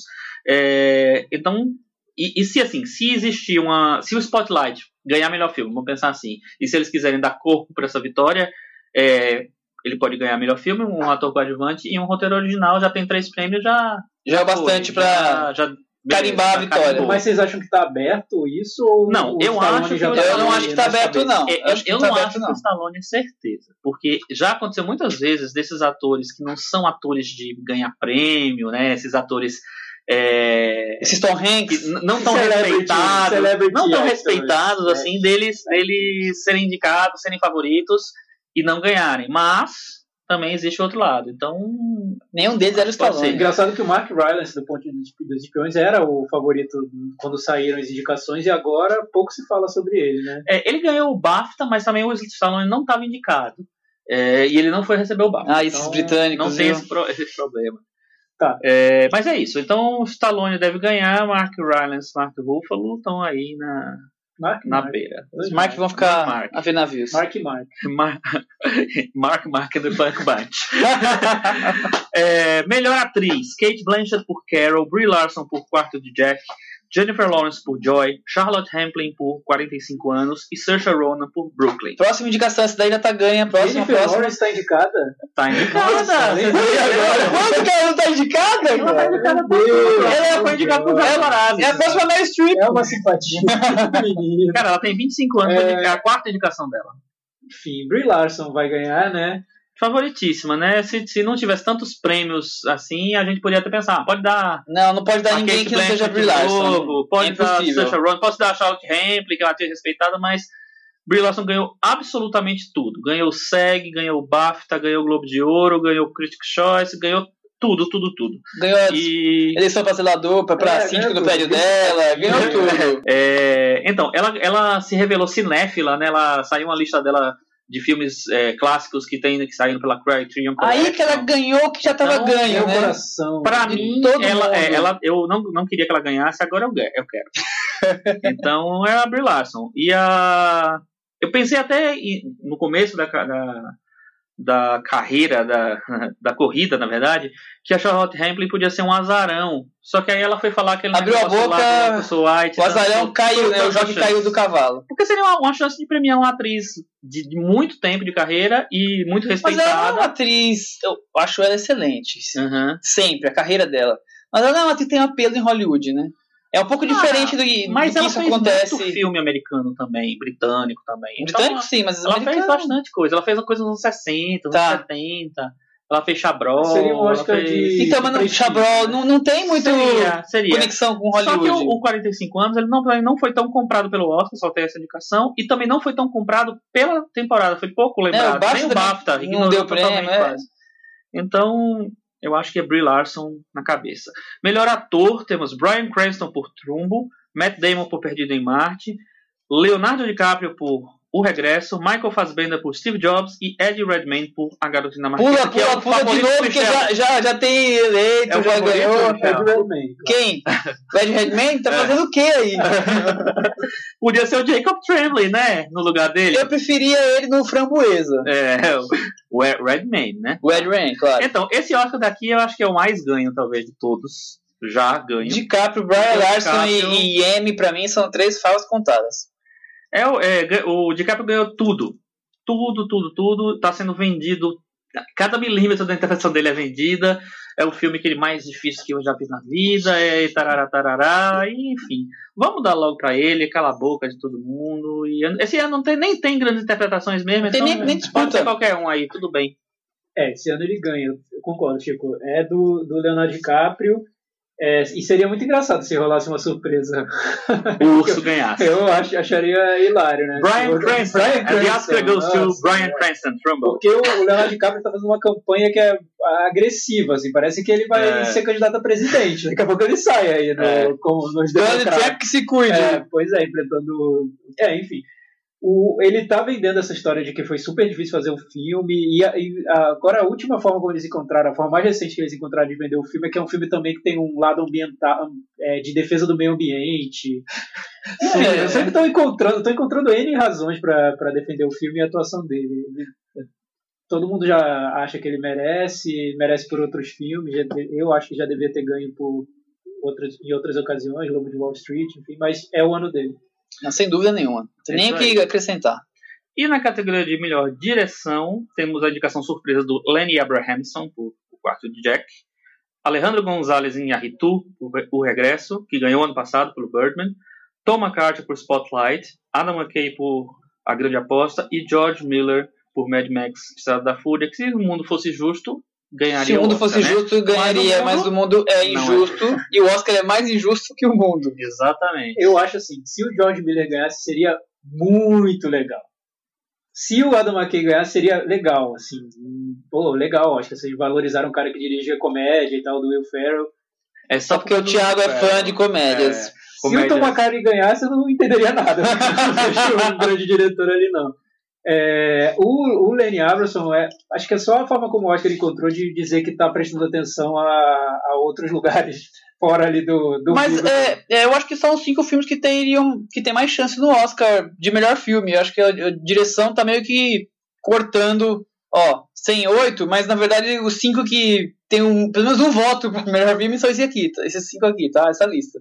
É, eu acho que o Ridley Scott teria uma chance aí também, mas esnobado. Então, tudo isso para dizer, gente, que o Inharritu ganha. É, Essa novela toda pra falar isso. Então, é difícil dar essa notícia para você. É, é, eu, eu, eu também, desde o começo da temporada, eu achava que ia ser diferente, porque ganhou ano passado pelo Birdman, isso é, aconteceu só duas vezes, e na, nessa época moderna, vamos dizer assim, da academia, não aconteceu nunca, é, nos últimos, sei lá, 50, 40 anos. E só que a temporada se afunilou para dizer que ele é o grande diretor, que ele né, fez um filme de, su- com super esforço, é um filme que tem uma presença de direção muito grande, muito visível, e eu acho tudo errado isso, mas Bom. eu também agora eu acho que o, o Regresso ganha. Vocês estão falando, eu tô imaginando o Michel de 2002, logo depois de assistir Amores Brutos e ficar. Alucinado com o filme, jamais ia imaginar que o Henry Tu ia estar ganhando dois Oscars seguidos e ele ia estar odiando ele, Michel, mas- os dois filmes na sequência. Mas é exatamente o que eu penso. Os dois filmes são, pra mim, muito. Não são ruins, eu não gosto, não descem, mas vai ganhar de novo. Não É. tem jeito. Eu acho que não tem muita chance, não. Lembrando que Inharritu ganhou o prêmio do Sindicato dos Diretores, né? Isso. Então é um indica- indicativo. Que ele tá na disputa com força. É, e eu acho É. que é mais sorte ainda porque o, o Sindicato de Diretores nunca tinha dado dois Oscars, dois prêmios seguidos para um diretor. Na história do, do sindicato que existe desde acho que 49 o prêmio. Nunca ganhou. E deram para o Ian Ritu. Então é o aval que o Oscar precisava. dizer Assim, não, esse daí, esse cara merece ganhar. Mas a gente vai acreditar que o George Miller vai ganhar, né? Vai dar uma, uma virada É, aí. eu, acho, eu ainda acho que é possível. O George Miller, você acha? George Miller. Mas é possível bem lá no fundo. Você não tá vendo mais a luz, mas você O sabe que tá é lá. esse, A gente está falando sobre o momento ali do, da votação do Oscar. Nesse momento agora, nessas últimas O momento é semanas, todo só pro se falou regresso. no Inharritu. Então, Mad Max enfraqueceu muito nesse momento. A campanha do, do Inharritu é meio a campanha dos irmãos Weinstein nos outros anos, É. né? Aquela coisa forte, mídia, mídia, mídia, mídia, mídia. E é uma campanha de a gente tem que premiar esse diretor porque ele traz um olhar artístico, de o esforço para fazer um filme lá e bancar uma ideia. É no corpo a corpo. É body to body. Enfim. É, melhor filme, né? Temos oito indicados esse ano. O, a academia expandiu já faz alguns anos para um número entre 5 e 10. Volta pra cinco, Né? academia. Volta para 5, porque é tão ridículo. Nossa, isso é né? cada filme porcaria. Beleza, os indicados são A Grande Aposta, Ponte de Espiões, Brooklyn, Mad Max Estrada da Fúria, Perdido em Marte, O Regresso, O Quarto de Jack e Spotlight. É, E aí, quem que vocês acham que, que ganha? Tiago. É a disputa mais concorrida do Oscar, né? Disparado. É, até semana passada a gente gravou o podcast e a gente chegou à conclusão de que não daria para definir o favorito, o qual seria o vencedor na categoria de melhor filme, porque podia ser qualquer um dos três. O Regresso ganhou o prêmio do Sindicato dos Diretores, o Spotlight ganhou o prêmio do Sindicato dos Roteiristas, o A Grande Aposta ganhou dos produtores e dos roteiristas, então tá tudo bagunçado. Segue foi pro Spotlight. Isso, segue do- dos atores foi pro Spotlight. Então, assim, tem, tem Tá bem dividido. pra todo mundo. É, É, mas eu acho que, né, então, tá, tá dividido, tá entre o regresso, o Spotlight e a grande aposta. Eu acho que nessa última semana as chances do regresso aumentaram muito. E tem a ver com BAFTA? Um pouco. Tem a ver com a campanha do regresso? Muito com a campanha do regresso. É, quando a competição chega num ponto em que são três filmes ali com chances muito parecidas, é necessário escolher um. E em toda, todo bolão de críticos que a gente vê hoje, o regresso ganha. E ganha de lavada. De lavada. O que, que vocês acham? É, eu ainda tenho muitas dúvidas, sinceramente, porque, é, enfim, eu não. Esse negócio de do- dois anos seguidos é, é Isso difícil de engolir no esquisito, Oscar, né? esquisito. Não é o melhor costume. filme nunca ganhou não- não- é, nenhum resultado.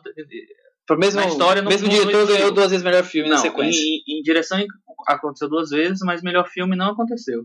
E o. Enfim. Eu acho que, é, que pode dar um spotlight ainda. Pode ser um filme sério.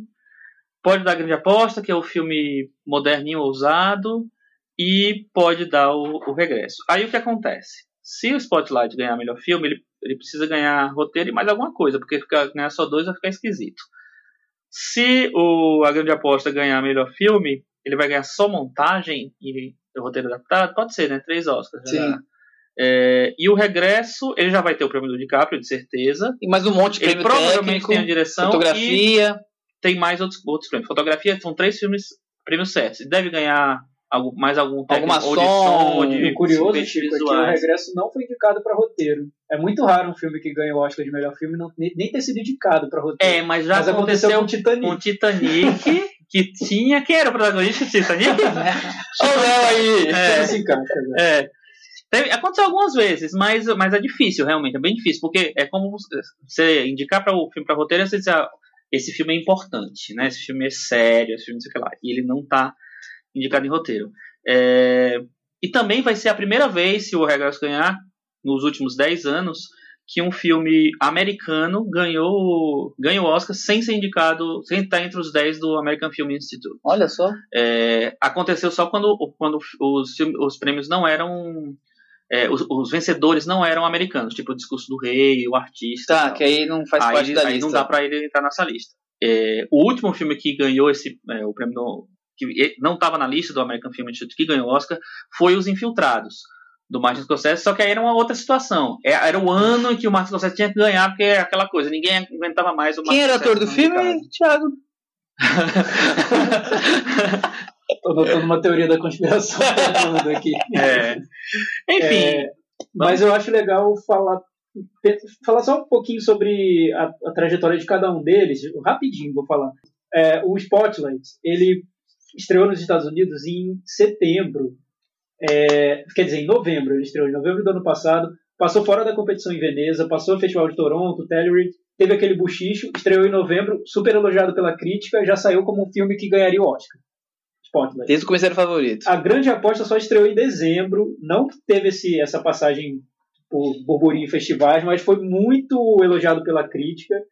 Depois do Globo de Ouro, ele ganhou o prêmio do Sindicato dos Produtores e aí virou, pronto, vai ganhar, vai ganhar o Oscar. O Regresso foi aquele filme que foi crescendo, ele ganhou o Globo de Ouro, mas ele veio crescendo enquanto as, essas discussões entre o Spotlight e o A Grande Aposta iam ficando mais fracas. Então, acho que o, ter aproveitado bem esse momento foi, é o que faz o regresso ter essa força que ele tem. Não sei se, te- se, se ele teria essa força se tivesse explodido em setembro do ano passado. É, sem sei. dúvida. Não sei como teria sido. tá no- é no- o na crista da onda. é. Mas e tudo é, que se fala sobre o DiCaprio, a campanha do DiCaprio, é, eu acho que é tão forte que leva o filme. Porque parece que o Oscar esse ano virou o Oscar que a gente precisa fazer justiça e dar o prêmio pro DiCaprio. Então, a discussão do DiCaprio é tão grande e o Regresso virou um sucesso de bilheteria, talvez por causa disso. Todo mundo viu. E por isso é inevitável. O filme ganha uma força enorme, né? É bem por aí. E você acha que tem essa chance de Ah, eu- de Jack? Eu não, eu não acho que tem essa chance, por mais que se a coisa for tão equilibrada quanto tá aparecendo, pelo menos vende-se, o quarto de Jack vai ganhar os votinhos dele e pode equilibrar, mas eu ainda acho que vai ficar entre os, os três cabeças aí que estão que estão liderando. O, que- eu acho legal esse ano, que eu todo ano bato a mesma tecla. Ai, que saco, Oscar. Chega no dia, eu já sei que vai ganhar melhor filme, já tá mais que batido, já ganhou um monte de prêmio. Esse ano eu acordei, hoje, acordei de manhã, pensando no, no- no podcast agora que a gente tá gravando. Michel, quem mais pensa no podcast aqui? É porque eu acordei mais cedo que é meu rodízio, tem que chegar mais cedo do trabalho, É. fico uma hora lá fazendo nada. É. E achando que o Spotlight ia ganhar. Você sabe que a- hoje, apesar de todas as, as idas e vindas, eu acho eu apostaria no Spotlight. É assim, apostaria sem nenhuma chance de ganhar dinheiro, sem nenhuma perspectiva de ganhar, de acertar. Mas eu apostaria no Spotlight porque eu acho que é um filme que é importante, que é importante assim. Ele se, se vende como importante, ele, é, ele tem um tema importante mesmo. E eu acho que as pessoas, num, num ano tão confuso, as pessoas podem di- é, é, querer dividir os votos de, de direção e de, e de, E de melhor filme. E aí eu acho que o Spotlight tem um. é, Ele é. Apesar de ser um filme plano, assim, ele não vai ganhar nunca de melhor diretor, não tem nenhuma chance. Ele tem uma, um- uma força muito grande, assim, que tá meio adormecida, né? Mas eu. Você não duvida que eu ele não ganha. duvido. E não duvido, eu acho que eu chutaria ele. Aí, ao longo do dia, eu li alguma coisa dessas apostas, quem tá apostando aqui, e comecei a ver muito a grande aposta, a grande aposta, falei, porra, a grande aposta vai ganhar. Aí, vindo pra cá, eu, eu tenho hum, comigo que a força realmente do filme do momento é o regresso. E como a votação foi essa semana, eu acho que o regresso. Cheguei aqui pensando, o regresso vai ganhar.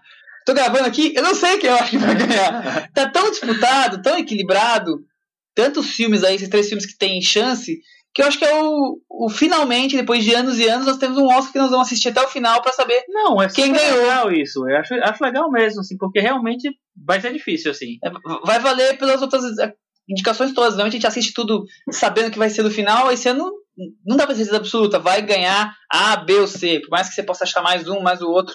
Mas aí, dessa enrolação toda que eu falei aqui, tentando peneirar, eu acho que o Regresso vai ganhar porque ele é o filme do momento. E como a votação é agora, se fosse a votação há um mês atrás, ia ganhar outro filme. Eu acho que o Regresso vai ganhar.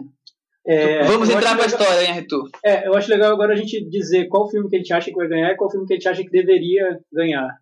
No meu caso, eu acho que ganha o Regresso. E, e é curioso, porque na lista dos oito indicados, o Regresso é o que eu menos gosto. Eu acho que ganha, mas o que eu acho que deveria ganhar é o Mad Max. Eu acho. Eu aposto realmente sem nenhuma perspectiva de acertar no Spotlight. é, e também acho que o Mad Max é o melhor. Eu acho que vai ganhar o regresso, mas eu queria que ganhasse a assassina. Ah, tá bom, tá bom, tem indicação, Hotel Chain, tudo bem, tudo bem. Eu acho, eu, não, eu queria que o Mad Max ganhasse, sem dúvida nenhuma. Mas ele podia ter feito uma campanha pro assassino. Foi um filme difícil de, ter, de ser feito. A gente teve que ir lá pra É. Patagônia, porque já, os cenários estavam todos destruídos. Mas, mas ninguém dormiu no urso, do cenário que teve, foi, não teve essas gente dormindo em coisas. cavalo, Não, não Bota a tem. cena da, do voadores. corpo lá da mina do cavalo. Dando Bota saltos vários voadores. cavalos. É. Enfim, eu. Eu acho que eu, aposto, que eu aposto mais no Spotlight, mais porque eu não quero que o regresso ganhe mesmo. Tomara. Você eu tá acho assim, fazer eu um acho que eu fico, o pensamento. é. A força do pensamento. Exatamente. E, enfim. Mas é isso, né? A gente- a gente vai fazer a listinha dos nossos favoritos? Pode ser. Bom, eu vou começar então a listinha. A gente decidiu fazer a lista do. Numerando na sequência os oito que a gente. Do que a gente não gosta até que a gente gosta. O, pra mim, o pior dos oito é o Regresso, seguido de O Quarto de Jack, em sexto, Brooklyn, quinto, A Ponte dos Espiões, quarto, Perdido em Marte, terceiro, A Grande Aposta, segundo, Spotlight e primeiro, Mad Max. É, pra mim, o último também é o Regresso. Depois o Quarto de Jack, esses dois são filmes que eu não gosto. Aí depois entram filmes que eu acho que são bons, que é Brooklyn em sexto lugar, Perdido em Marte em quinto lugar e Spotlight em quarto lugar. E depois filmes que eu acho que são muito bons, que é Ponte de Espiões em terceiro lugar, A Grande Aposta em segundo e Mad Max em primeiro. Beleza. O meu último é o quarto de Jack.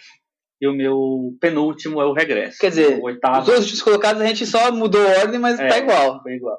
O sexto é a Grande Aposta, que é um filme que pra mim tem caído muito no, na memória. Eu tenho esse negócio assim. é, eu, até quando eu vi o filme, achei ele ok, achei legal e tal, não sei o que lá, mas eu acho que ele foi caindo tanto pra mim, assim, acho ele tão fundamentado no- naqueles truquinhos de edição, naquele roteiro rapidinho, enfim. Sexto lugar. Quinto lugar, Ponte de Espiões, que é um filme meio padrão, né? Não é. Você, você gostou muito, né, Thiago? Esse- Eu achei muito bom. é, eu acho ele um filme menor do Spielberg, mas eu acho um filme bem feito. Como todos os filmes do Spielberg, eu acho que ele cumpre. Quarto lugar, Perdido em Marte. Terceiro lugar, Spotlight, que eu gostei bastante, mas cai um pouco. Segundo lugar, Brooklyn, que eu gostei muito do filme. Achei ele uma pérolazinha assim. E primeiro lugar, Mad Max. Ei, Mad mundo ama Max! Quais são as chances de Brooklyn, gente? As chances de Brooklyn são Filme grandes. Samambaia. Vamos perguntar para os críticos americanos né, que falaram, ficaram fazendo zoando o, o menino mudo. Bom, Terminamos? vamos, chega de Oscar por É hoje? isso, Terminamos? Nós já mais que estouramos o tempo, chega de Oscar por hoje. Estouramos muito? Vocês querem fazer alguma recomendação, algum, alguma coisa pra gente fechar? Ou... Eu ia fazer uma recomendação, mas o filme só estreia quinta-feira, fui barrado. Então a gente vai, a gente vai recomendar no próximo programa. Então, você ia recomendar o filme do Davi Dias, é isso, Chico? Não, vai posso recomendar. falar, não posso falar, Tudo bem, barrado. tudo bem. É igual o marronzinho na edição de 1990, né? já se antecipa, já quer recomendar agora. O podcast é só na semana que vem. Esse não tem oito horas, gente. É isso aí. Tiago, É alguma, então, alguma coisa? Você quer falar alguma coisa antes de dar tchau para o seu Não, público?